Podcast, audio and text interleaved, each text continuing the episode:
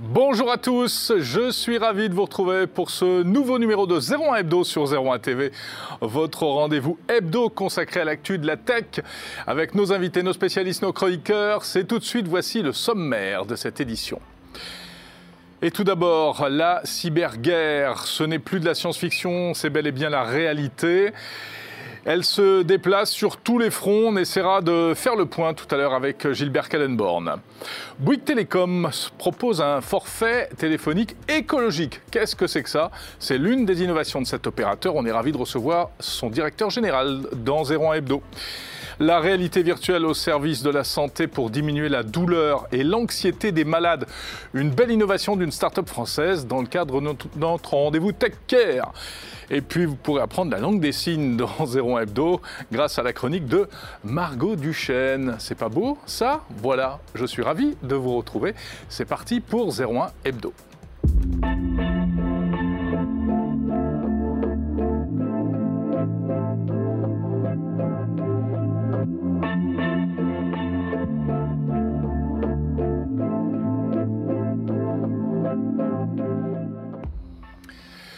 C'est donc 01 Hebdo comme tous les jeudis soirs sur 01 TV, sur euh, YouTube, sur le site 01net.com, euh, également sur votre télé. Et oui, grâce au Box, Box SFR Canal 32, Orange Canal 141 et Free, la Freebox Canal 231. Et puis vous pouvez nous suivre également, bien sûr, sur l'appli euh, RMC BFM Play. Je suis tout seul cette semaine, vous le voyez. Pas de François Sorel, il se repose, un peu de repos bien mérité. Il a bien raison, il reviendra euh, en pleine forme prochainement et ça ne va pas nous empêcher de passer ces 50 minutes ensemble consacrées à toute l'actu de la tech. On part tout de suite avec précisément l'actu.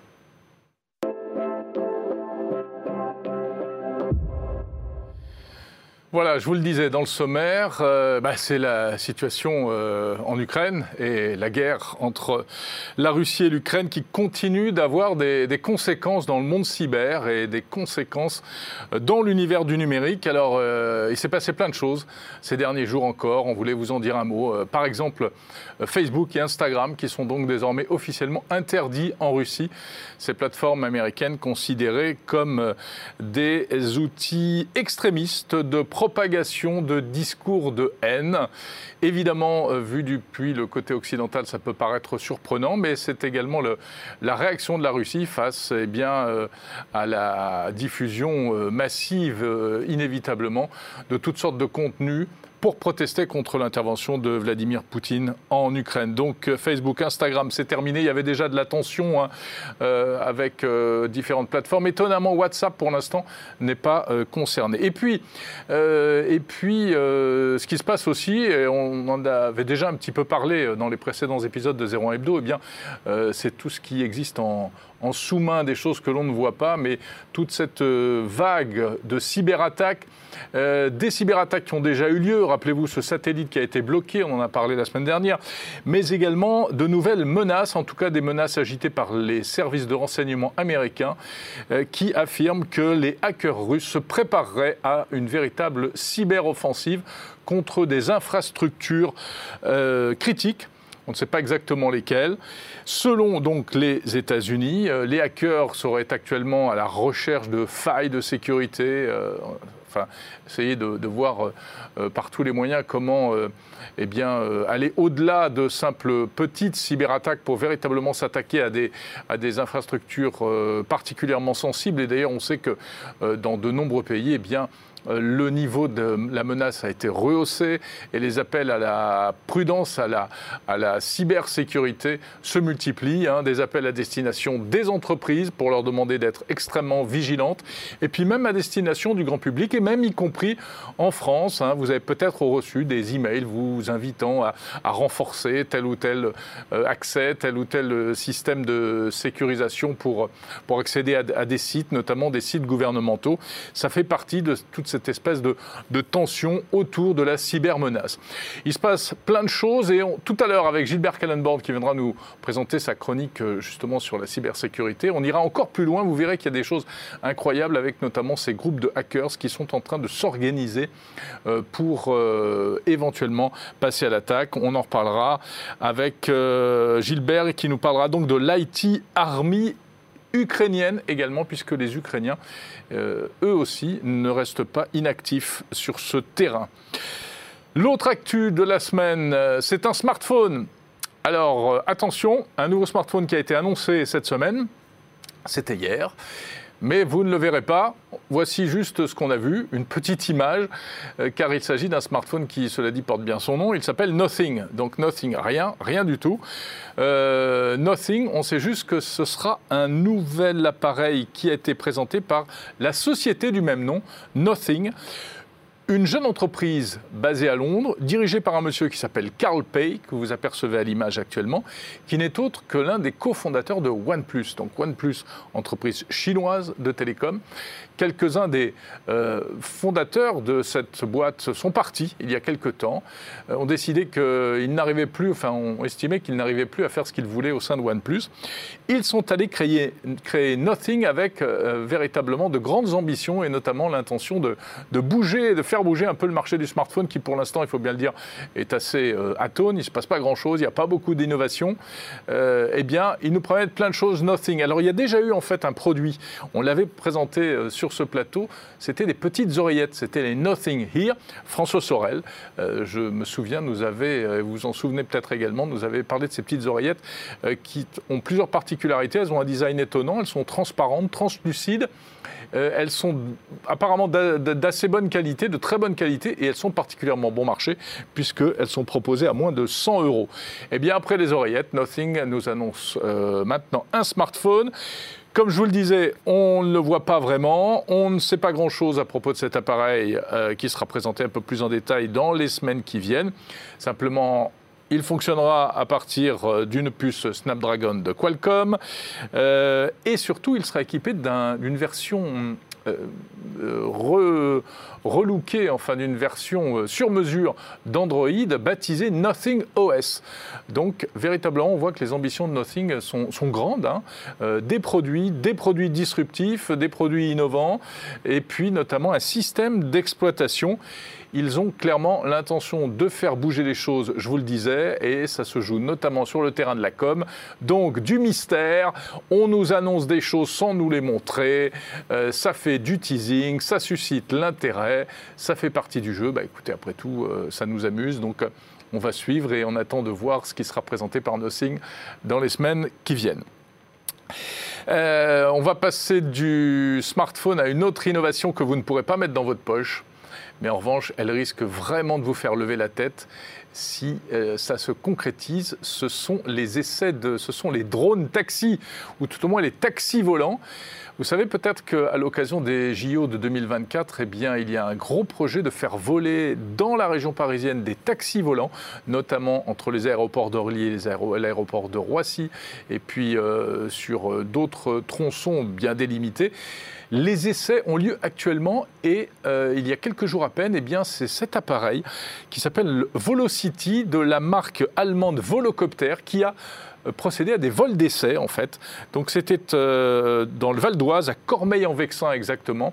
Premier vol d'essai de ce Volocity. C'est donc un, on appelle ça comme ça, un taxi volant, deux places, pas plus, un pilote et un passager. Peut-être un jour, mais pas avant euh, 5 ou 6 ans, apparemment 4, 3 ou 4 ans, euh, euh, peut-être un jour un pilotage autonome. Donc à ce moment-là, deux passagers et plus de, plus de pilotes, puisque c'est la machine qui volera elle-même, si ça vous tente d'essayer. Hein. Euh, vous vous en remettrez donc au robot.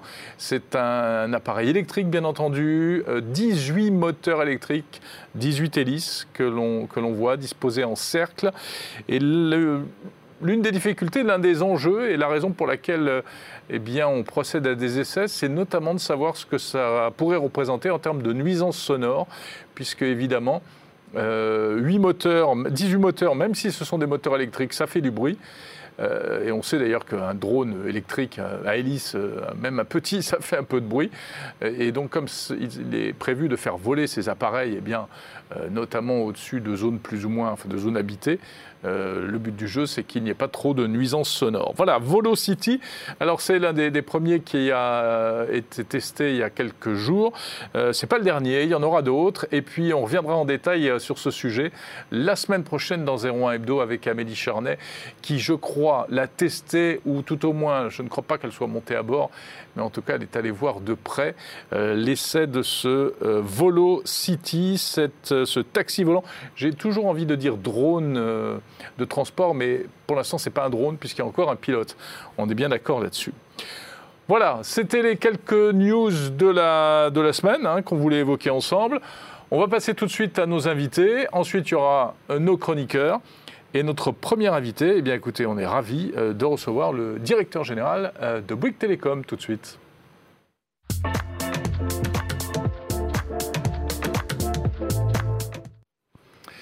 Et oui, je suis ravi d'accueillir Benoît Torlotin. Bonjour. Bonjour.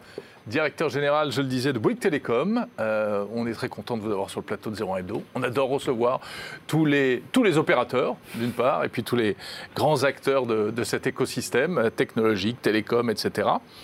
Euh, alors, il se passe pas mal de choses hein, du côté de Bouygues Télécom.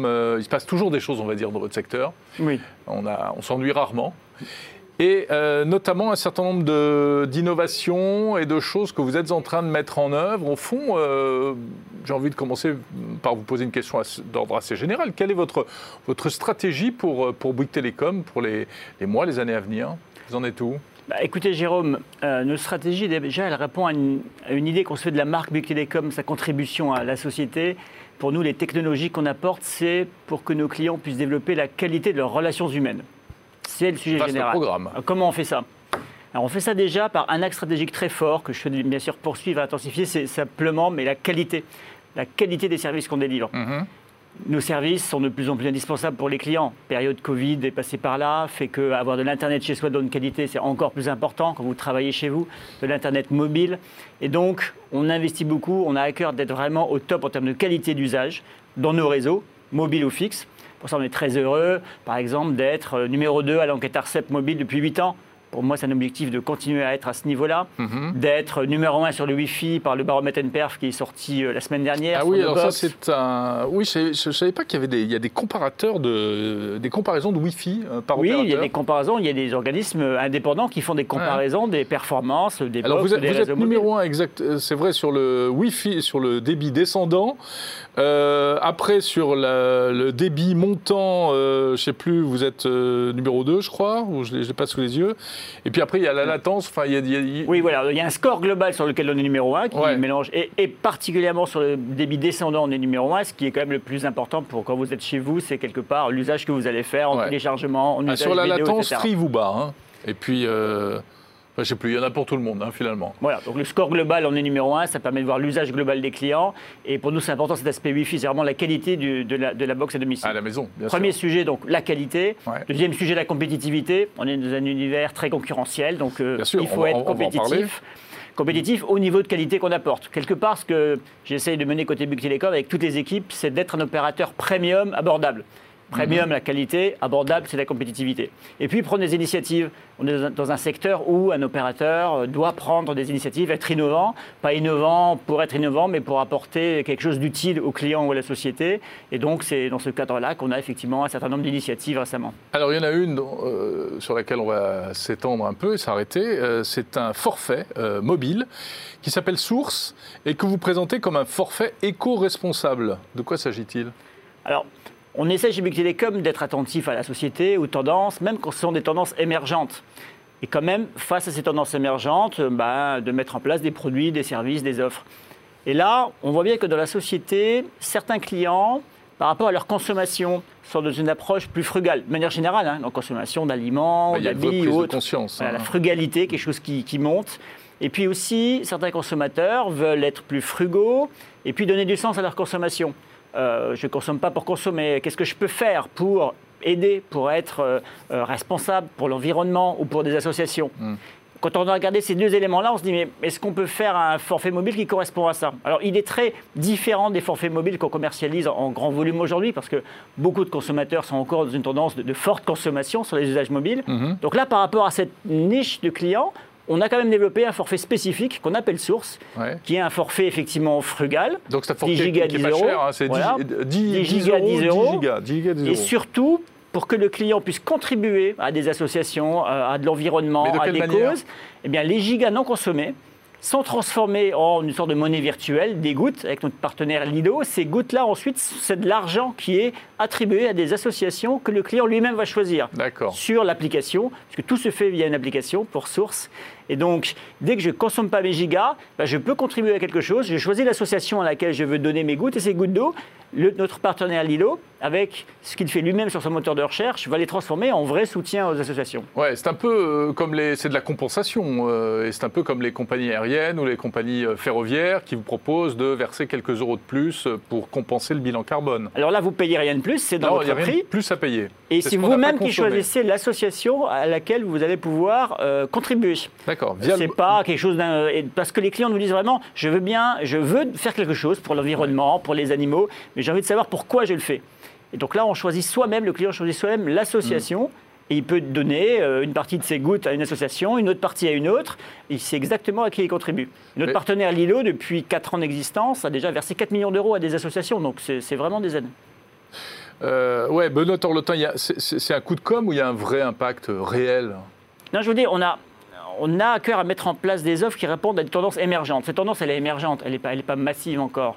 Euh, et donc, on met ça en place pour voir si ça répond à ce que ces clients-là souhaitent. Euh, est-ce qu'on a raison de faire ce genre d'offre? On le met par contre vraiment sur le marché ça y est, il, est lancé? Il est lancé euh, depuis une dizaine de jours. Alors, la communication associée est liée au fait que c'est une tendance émergente et c'est aujourd'hui un petit segment de clientèle.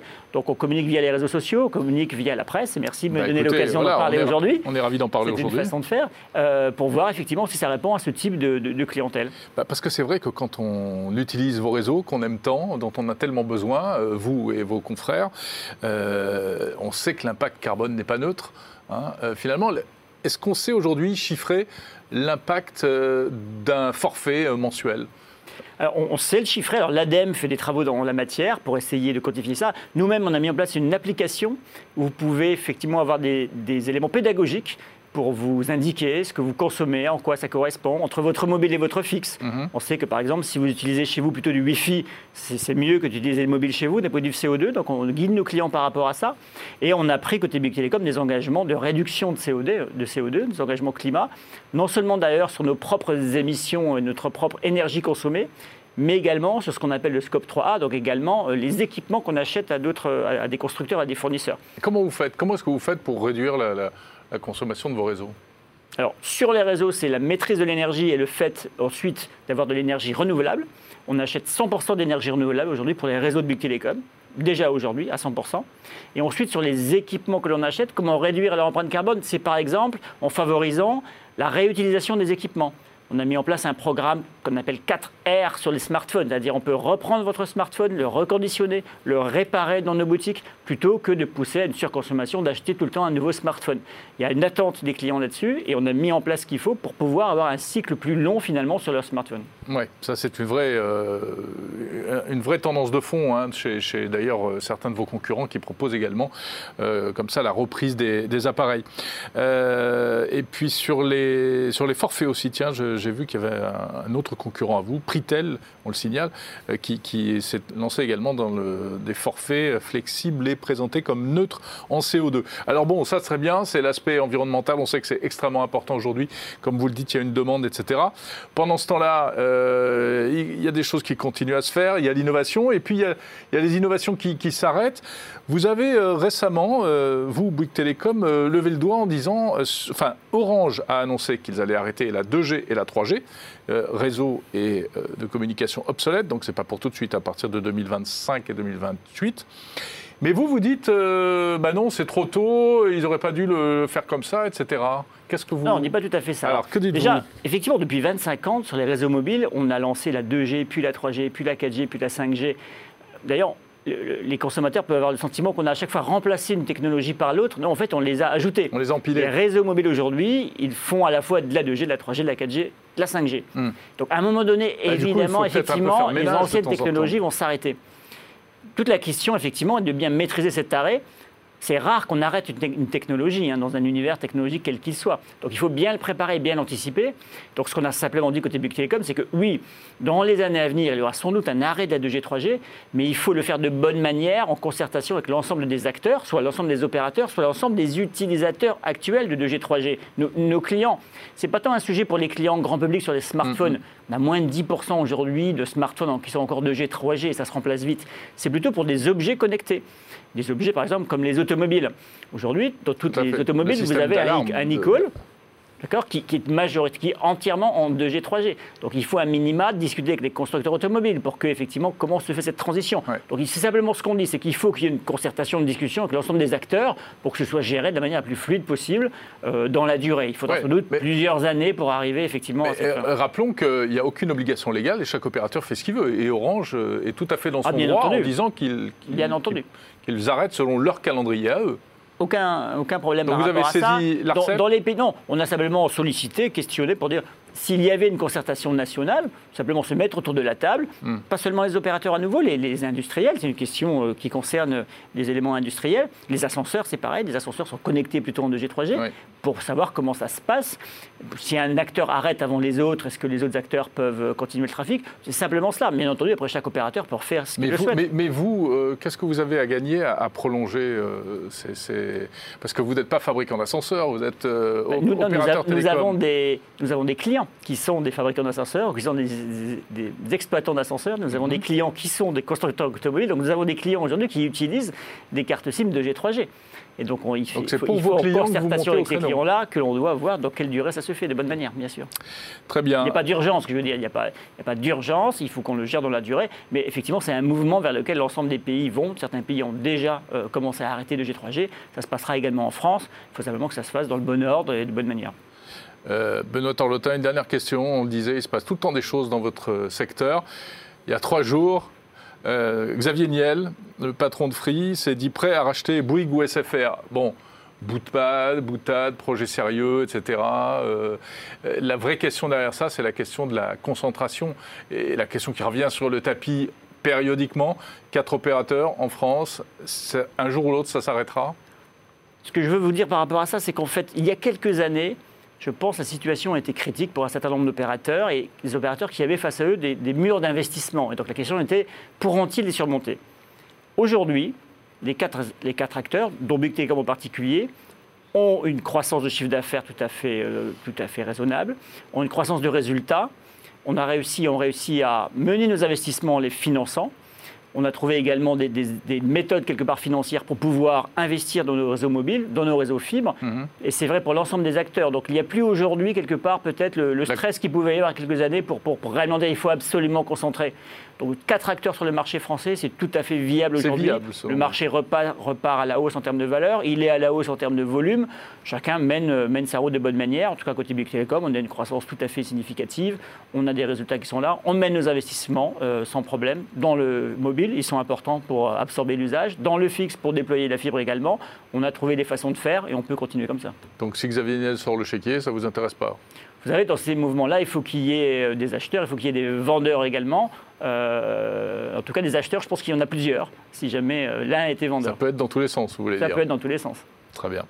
Merci beaucoup, Benoît Torlotin, directeur général de Bouygues Télécom. Merci d'avoir été notre invité cette semaine sur le plateau de 01 Hebdo. Merci Jérôme, merci beaucoup. Et on va passer tout de suite à notre chronique Tech Care.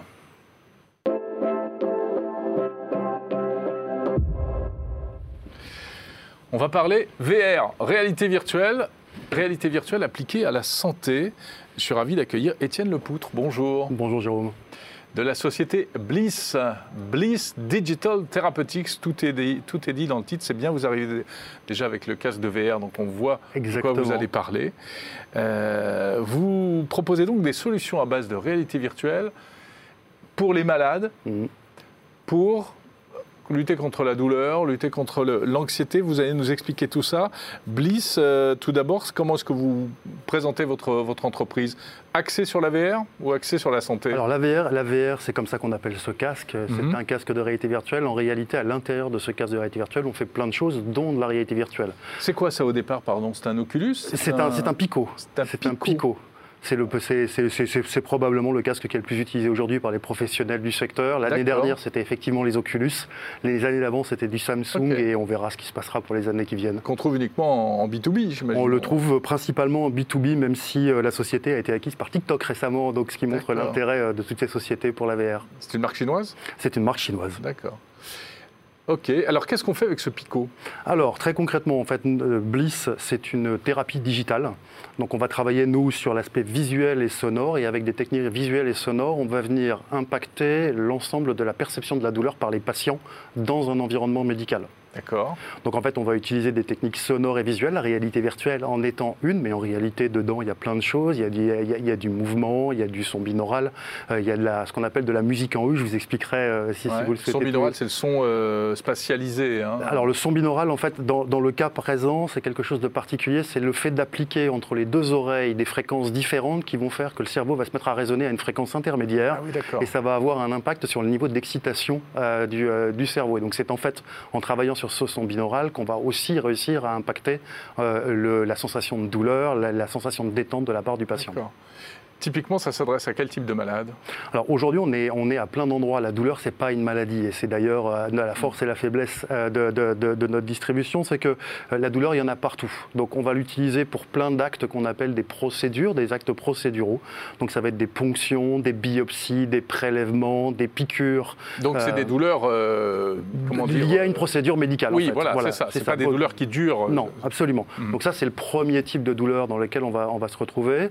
Ensuite, on va retrouver d'autres types de douleurs qui sont plus des douleurs qui sont euh, euh, liées à des événements particuliers euh, médicaux aussi, mais en l'occurrence, on va le retrouver en hémodialyse par exemple, donc des séances, mhm. d'hémodialyse avec des patients qui reviennent trois fois par semaine pour faire leur séance d'hémodialyse. Et on a une douleur ici qui n'est pas très forte, mais qui est surtout lancinante tout le temps de l'hémodialyse et c'est un moment particulièrement désagréable. Une douleur contre laquelle les, médicaments ne peuvent pas faire grand-chose? C'est non, absolument. Donc c'est vrai, c'est là où là où effectivement on a euh, dans nos implications pas mal d'endroits où on remplace du médicament, où on vient substituer, on vient complémenter le médicament. Et puis en fait, il y a plein d'endroits dans lesquels la douleur, elle n'est pas traitée, elle fait partie du soin. Voilà. Et donc nous, on travaille aussi bien sur des endroits où on va effectivement substituer ou, ou, complémenter des médicaments que des endroits où il n'y en a pas du tout. On a parlé de l'hémodialyse, on aurait pu parler euh, aussi de, la période d'accouchement. Euh, on a des femmes enceintes qui arrivent aujourd'hui à la maternité avec des contractions élevées et qui pourraient arriver épuisées à l'accouchement. Elles ont des contractions hautes et des contractions basses, comme, comme, le disent les sages-femmes. Et en fait, avec BIS, on va descendre les contractions hautes dans une, dans une zone acceptable, mais elles seront encore là. Mais surtout, les contractions basses vont disparaître, ce qui va leur permettre de s'assoupir avant l'accouchement et peut-être d'éviter une césarienne. Alors, ok. Et, la réalité virtuelle pourrait remplacer la péridurale ou pas? Euh, pour l'instant, on n'y est pas. Pour l'instant, on n'y est pas. Dans ces premières versions, parce que c'est un marché qui est naissant, on a parlé tout à l'heure des casques de réalité virtuelle. En réalité, le matériel qu'on a aujourd'hui, il est réellement ergonomique au point d'être utilisé en environnement médical que depuis deux ans. Et on attend plein de développements. il fallait un PC, il fallait. Il y a trois ans, on avait un téléphone qu'on mettait dans un cardboard Samsung. il y avait beaucoup de manipulations. Ça. Mm-hmm. ça rajoutait du temps aux soins, ça rajoutait de la complexité pour les soignants. C'était très innovant, mais c'était probablement assez peu adapté à la pratique courante.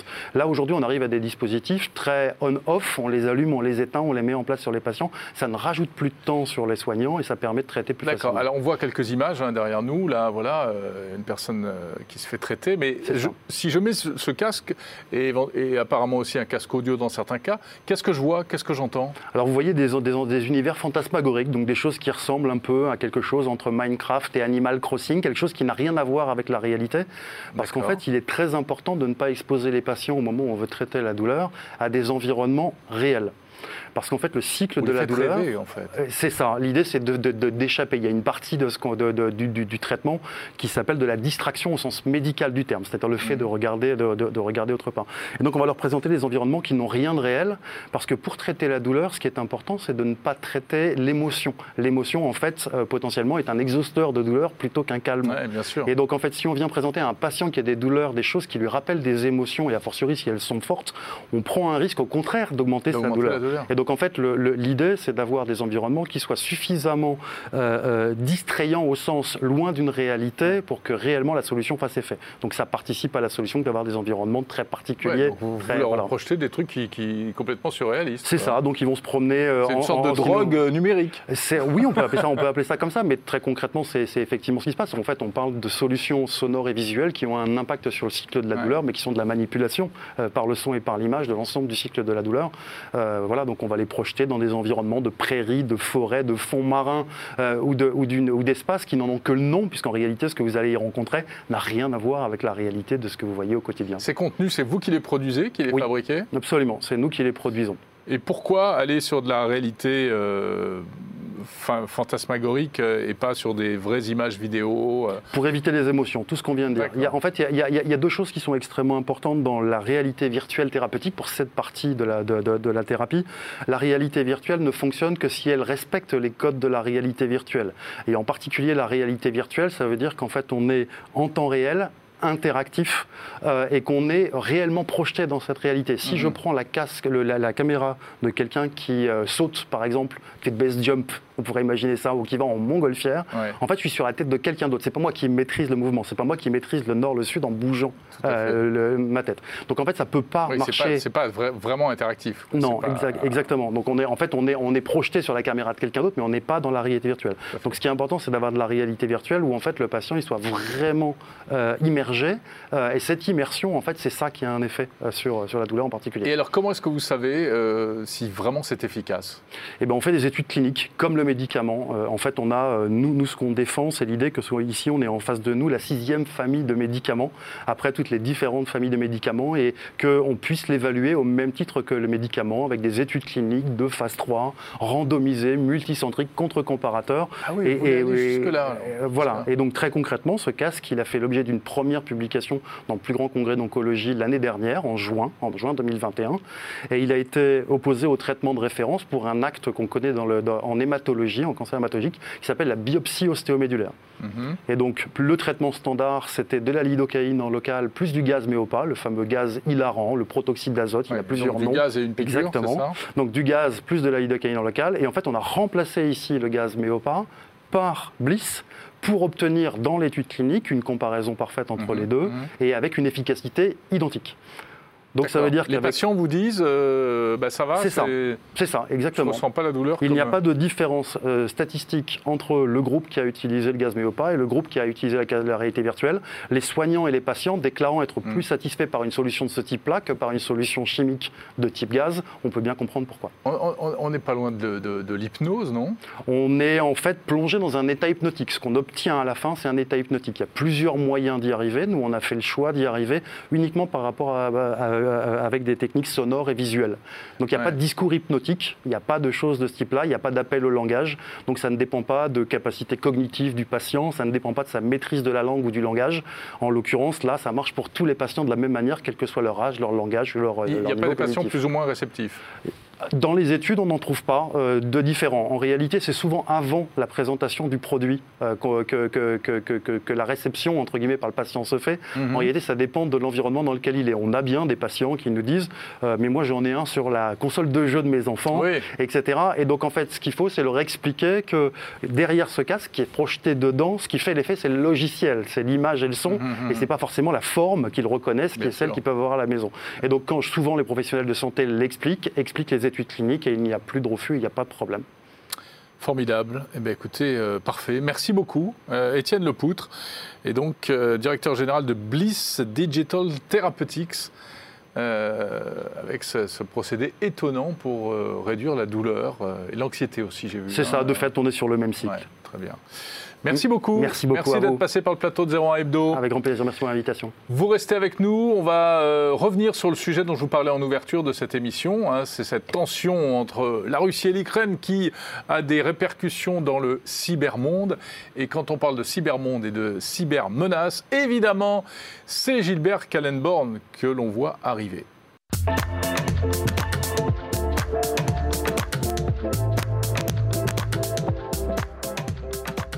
Gilbert Kallenborn, bonjour. Bonjour. Spécialiste cybersécurité à la rédaction de 01net.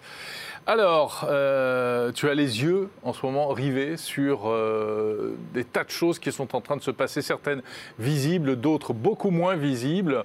Euh, cette cyberguerre, elle est bel et bien réelle? Et oui, alors c'est pas du tout un environnement hypnotique hein, comme euh, mon prédécesseur. Comme l'invité précédent. Voilà, donc là c'est la, guerre, la guerre est revenue en Europe, et donc pour la première fois en fait nous sommes témoins d'une véritable cyberguerre, c'est-à-dire la confrontation dans le cyberespace entre deux pays belli- belligérants. Mhm. Alors, euh, donc on observe plein de choses, hein, ça part dans tous les sens. Alors, le- la première chose euh, donc, dont on a déjà parlé hein, dans cette émission, c'est ce piratage spectaculaire en fait du satellite, des, des services satellites à Viasat. Le jour même de l'intervention russe en. Ukraine. hein. Et donc ça, c'était en temps normal, euh, ça, aurait été, ça aurait fait la une en fait de tous les journaux. Là, ça passe un peu en second plan parce que Bien sûr. voilà, avec face à l'horreur de, de- de- de la guerre. Mais bon, quand même, un piratage extrêmement sophistiqué et, et extrêmement puissant. Mais il y a beaucoup d'au- d'autres choses en fait qu'on observe. Alors, en Ukraine, tout d'abord, euh, ce qu'on ce qu'on peut euh, ce qu'on peut voir, c'est que la Russie ne fait pas grand-chose en fait, fait un petit peu profil bas au niveau du cyberespace. Bizarrement, on pourrait Comment se dire. ça se fait? Les actions en fait euh, présumées russes alors euh, sont relativement modestes. On a, on a vu des, des wipers, donc c'est ces logiciels qui effacent, euh, Ouais, et qui détruisent voilà, des, des- des ordinateurs et des serveurs. On a vu aussi des, bah, des chevaux de Troie, des espionnages, etc.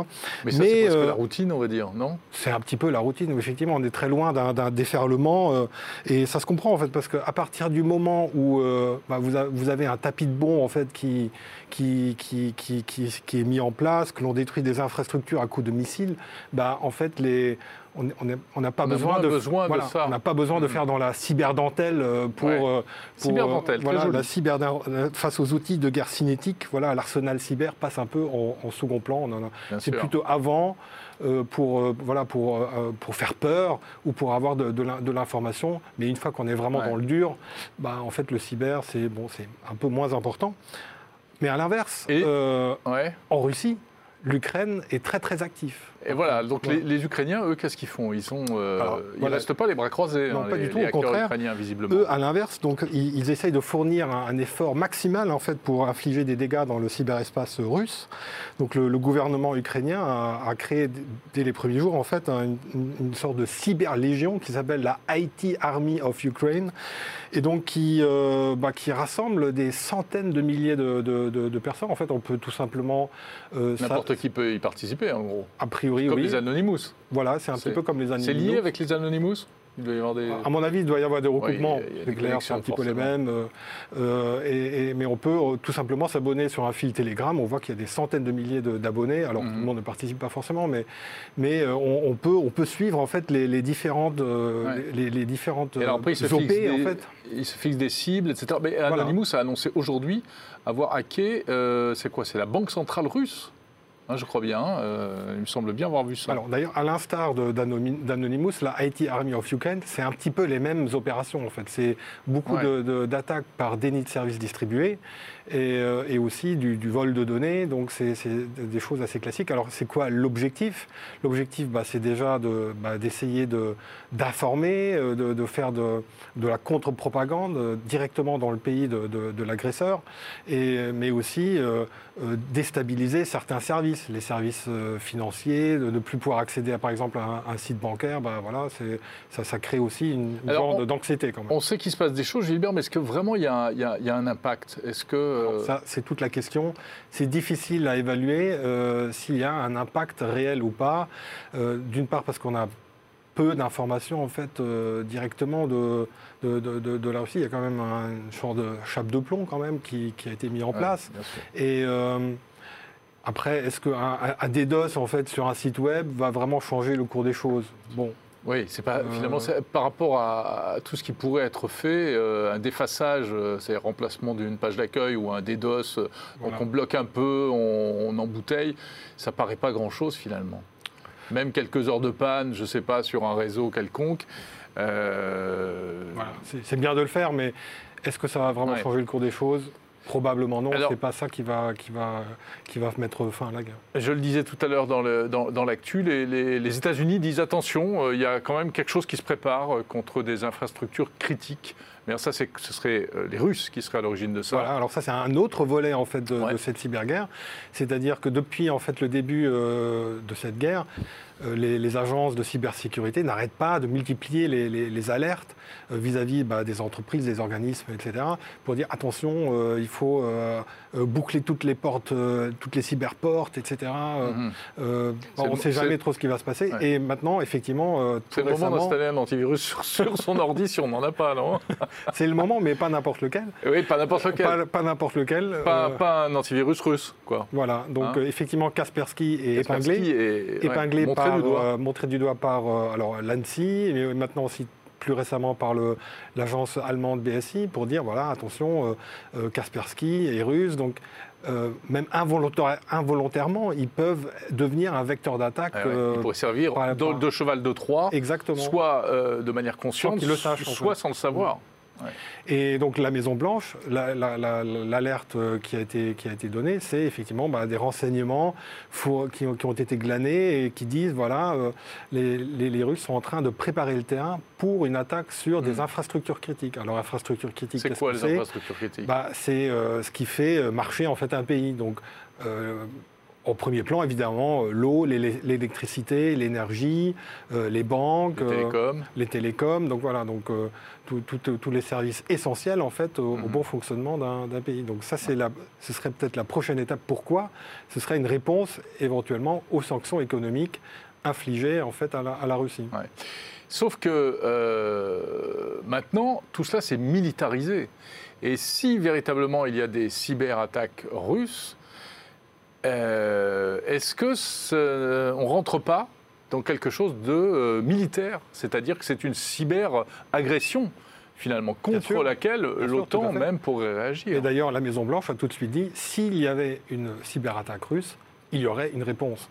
Donc, alors, une quelle réponse, cyber ou une réponse euh, Alors, c'est toute la question. Ça dépend un petit peu de l'impact de la cyberattaque. Mhm. Si maintenant il y a une attaque qui fait des morts, forcément. Là, on bascule dans autre chose. C'est un acte de guerre. On, pourrait basculer. C'est de toute façon un acte de guerre. mais, c'est l'équivalent d'un missile qui tombe de là où il ne devrait pas tomber. oui. Donc, euh, donc effectivement, normalement, dans, l'art de la guerre, c'est toujours on répond de la même manière euh, à la même hauteur. Mhm. Mais euh, voilà, si une cyberattaque fait beaucoup de morts, quelle est la réponse adaptée? On, en, fait, on n'en sait rien parce que ça n'a jamais existé.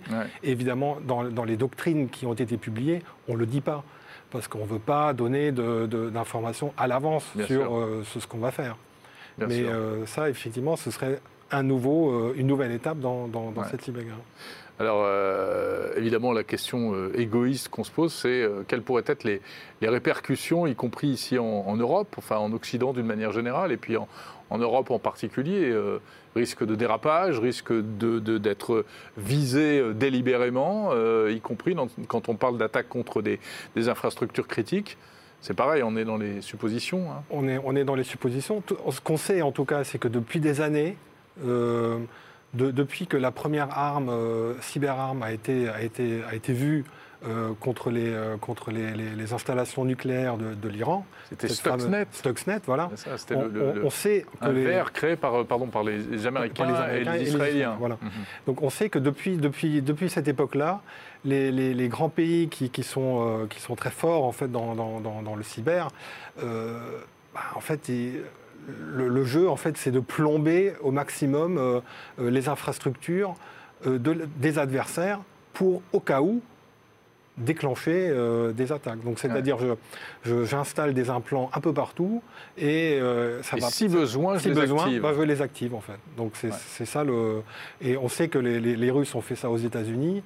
Les Américains le font sans doute aussi euh, dans. Oui, à ce jeu-là, de toute façon, tout le monde est tout le monde est impliqué. Hein. Voilà, tout le monde est impliqué. Donc c'est, un petit peu l'équilibre de l'équilibre de la, de la cyberterreur. De la cyberterreur, voilà. C'est ça. On est revenu à la, cyberguerre froide. Enfin, pour, pour, le coup, elle est, elle est, de moins en moins froide et de plus en plus chaude. Hein.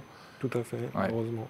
Bon, bah, c'est pas rassurant tout ça. Euh, merci beaucoup, Gilbert, de continuer à surveiller, examiner tout ça pour nous. Euh, voilà, euh, et affaire à suivre, bien entendu, en, espérant que les suites ne soient pas aussi dramatiques que ce qu'on imagine aujourd'hui. Bon, eh bien, écoutez, on va passer à quelque chose d'un peu plus léger, non? Qu'est-ce que vous en pensez? Euh, Je pense qu'il serait temps de recevoir notre amie Margot Duchesne.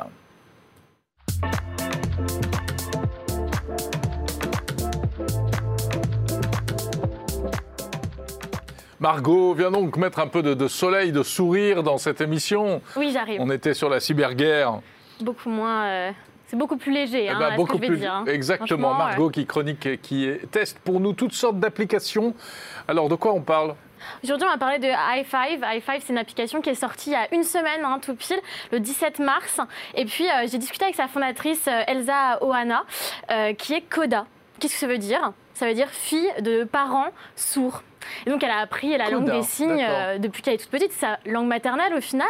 Bah, il y a un film célèbre euh, là-dessus, hein, avec oui, oui, euh, comment elle s'appelait Oui, je ne sais plus, mais j'ai vu qu'il y avait eu un film. avec Louane. Ah aussi, oui, en français, mais aussi aux États-Unis, il y a eu un autre film. Mm. Et donc du coup, j'ai regardé un petit peu l'application, je m'en suis vachement servi, mhm. c'est vraiment sympathique, et puis je trouve que c'est important d'apprendre la langue des signes, on devrait le faire dès la primaire, voilà, dès le plus bah. jeune âge, pour avoir plus d'inclusion à l'école. Ah oui, pourquoi pas Je trouve ça beaucoup, enfin, vraiment euh, très important. Et, euh, et, donc, du coup, euh, j'ai pu tester un petit peu l'application. Alors, tu as appris des choses? Oui, j'ai appris des choses. Je fais une petite démonstration parce que j'en suis très ah, oui. fière. Alors, voilà. allons-y. Voilà ce que vous allez pouvoir apprendre dans les deux premiers épisodes qui sont disponibles gratuitement avec l'application i5. Donc, je vais dire bonjour, je m'appelle Mar. Ego. Pas mal Mais on, dirait une vraie à la télé. Ah non, mais je me suis vraiment entraînée. On dirait, hein, la... Euh, ah oui, oui, oui. La traductrice à côté. La traductrice à côté d'Emmanuel Macron. Peut-être pas autant, mais voilà, on peut apprendre quelques petits mots, surtout les bases pour les deux premiers épisodes. Voilà, ça va être des choses assez simples, s'il te plaît, ça va être je t'aime. Voilà, mais c'est assez Mais c'est génial, si on a des, des amis, euh, etc. Euh, oui, ouais, c'est top. On peut apprendre ensemble, on peut se challenger grâce à cette application. Bah, je vous laisse voir un petit peu de quoi on a parlé avec Elsa, justement sa fondatrice. Que tu as interviewé. Exactement. On la regarde. Comment fonctionne l'application? Du coup, vous avez euh, un total de 20 saisons. Euh, dans lesquelles vous allez avoir euh, plusieurs épisodes. C'est vraiment, ça fonctionne un peu comme comme un jeu, comme euh, le cinéma en fait. Et du coup, euh, vous allez pouvoir accéder euh, aux exercices. Donc vous avez, voilà, par exemple, là dans la saison 1, sur l'épisode 1, donc bon, je l'ai déjà fait, mais on peut donc apprendre l'alphabet pour pouvoir apprendre à épeler son prénom. Donc bah voilà, là on nous demande le U est utilisé avec quelle configuration. Donc on va choisir, on va continuer. Voilà.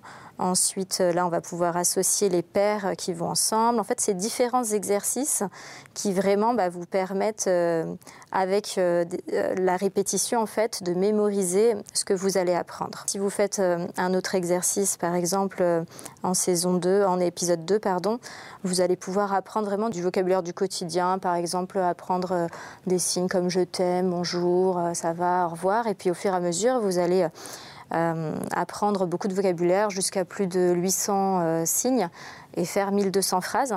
Et en fait, au fur et à mesure des exercices, vous débloquez euh, un dictionnaire.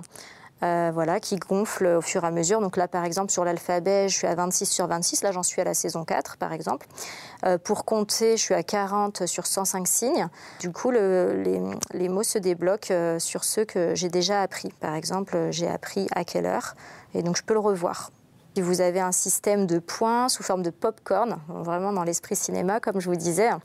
Et puis voilà, euh, l'objectif, euh, si vous voulez, après, vous challenger avec des amis, de la famille, etc., c'est possible euh, pour vous comparer en termes de points. Puis ça permet de se motiver pour apprendre à plusieurs. Il y a trois formules différentes. Donc il y a une première formule qui est à 5,49 euros par mois. Donc là, ça vous permet de débloquer tout l'ensemble, l'ensemble des saisons et des, et des épisodes Euh, et donc, vous avez un mois pour, euh, pour tout faire, ou alors vous abonnez un deuxième mois, un troisième mois, il n'y a pas d'engagement. Pour les abonnés, euh, il y aura des saisons événements qui vont être mises en place en plus sur des thématiques spécifiques. Par exemple, quand il y a les Jeux Olympiques, pour Noël, ce genre d'événements, on mettra des saisons encore en plus. Alors aujourd'hui, il n'existe pas d'application qui propose ça. Il y a des dictionnaires en ligne, mais il n'y a pas d'application qui permette d'apprendre la langue des signes. Après, pourquoi on a choisi des avatars? Euh, Parce que euh, mon frère avait déjà fait un travail de gros développement pour euh, un autre objectif, un objectif de traduction de contenu pour les personnes sourdes. Et donc, ben, c'était moins long de pouvoir le réutiliser pour cette application d'enseignement de la langue des signes. Et du coup, on a choisi euh, un garçon et une fille, voilà, deux personnages euh, vraiment pour, euh, pour correspondre à tout le monde. Ils s'appellent, pour la petite anecdote, Saul et Esther, hein, qui sont les prénoms de mes parents, étant donné que mes parents sont sourds. L'application, c'est une initiation. L'objectif, c'est de donner goût aux personnes. Et ensuite, si les personnes, elles ont envie d'aller plus loin, eh bien, vont s'inscrire dans des centres de formation, des organismes reconnus pour avoir les vrais diplômes, les certifications euh, et aller plus loin. Nous, c'est vraiment une mise en bouche, euh, c'est une démocratisation, une découverte de la langue des signes pour le grand public. Alors pour l'instant, euh, on, va sortir bientôt les 10 épisodes, les 10 saisons pardon, suivantes. À terme, pourquoi pas également développer une rubrique euh, bébé signe, parce que du coup c'est aussi euh, quelque chose que je fais moi en parallèle. J'anime des ateliers avec les parents et les bébés. et puis pourquoi pas dans un futur plus lointain. développer l'application sur d'autres langues des signes, parce que la langue des signes est française, elle n'est pas internationale, et pourquoi pas le proposer à d'autres pays. Intéressant tout ça. Bah Et donc la langue des signes n'est pas internationale. Et non, effectivement, mais euh, ils arrivent quand même à se comprendre euh, entre euh, différentes populations. Ils arrivent quand même à communiquer. Il y a des choses qui sont assez similaires. Ça va assez rapidement. On mhm. arrive à vite comprendre les signes des uns et des autres. Mais c'est vrai que c'est pas exactement la même chose, quoi. Tout à l'heure, la petite euh, phrase que tu nous as faite, oui. tu, alors tu as mis combien de temps à, apprendre ça ah, C'est assez rapide parce que du coup là c'est vraiment le, le BABA, mais, mais vraiment pour faire des phrases complètes, ça va me prendre plus de temps. Voilà, le dire euh, ça va, ça, ça va. Il y a quelques petits mots, voilà, il y a des choses que j'ai réussi à capter un petit peu.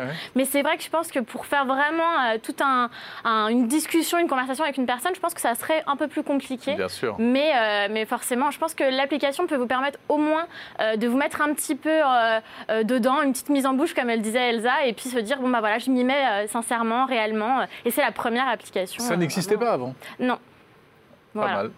C'est une appli qui, est payante? Oui, euh, oui, oui, exactement. Elle est payante, ce qu'on a vu dans, le petit PAD, la petite vidéo. Euh, elle est payante parce qu'en fait, il n'y a que deux premières saisons euh, qui sont, qui sont gratuites, les deux premiers épisodes de la première saison, pardon. Et après, forcément, il va falloir payer un petit peu. c'est du freemium. Voilà, mais c'est pas c'est pas très onéreux, hein, mais c'est un début parce qu'en fait, on en a discuté, les cours de langue des signes pour apprendre la langue des signes, c'est extrêmement cher. Ah, ça coûte très cher Ça coûte très, très cher. Si on passe pas par une appli Voilà. Donc là, l'application vous permet d'apprendre, d'acquérir quelques petites bases pour après, vous aller plus loin si vous le souhaitez. Bon, bah super. Mais voilà. Eh bien, écoute, euh, très bon euh, sujet, très original, hein, mais effectivement qui euh, concerne certaines personnes et puis en plus qui peut tous nous concerner si autour de nous, eh bien, on se retrouve à devoir converser avec des personnes sourdes. Ça, ça, prend tout son sens. C'est magique quand même, hein, toutes ces applis avec lesquelles on peut apprendre plein de trucs. Et grâce à Margot, on apprend ce que nous apprennent les applis. Merci beaucoup. Sans Merci à vous de nous avoir suivis cette semaine encore pour 01 Hebdo. On se retrouvera la semaine prochaine, bien entendu. Euh, voilà, d'ici là, écoutez, portez-vous bien. Si vous avez raté le début, c'est pas grave, vous recommencez. Et puis surtout, il y a plein d'autres vidéos qui vous attendent hein, sur 01 TV au jour. Et il y en a chaque jour de nouvelles. À très vite. Salut à tous.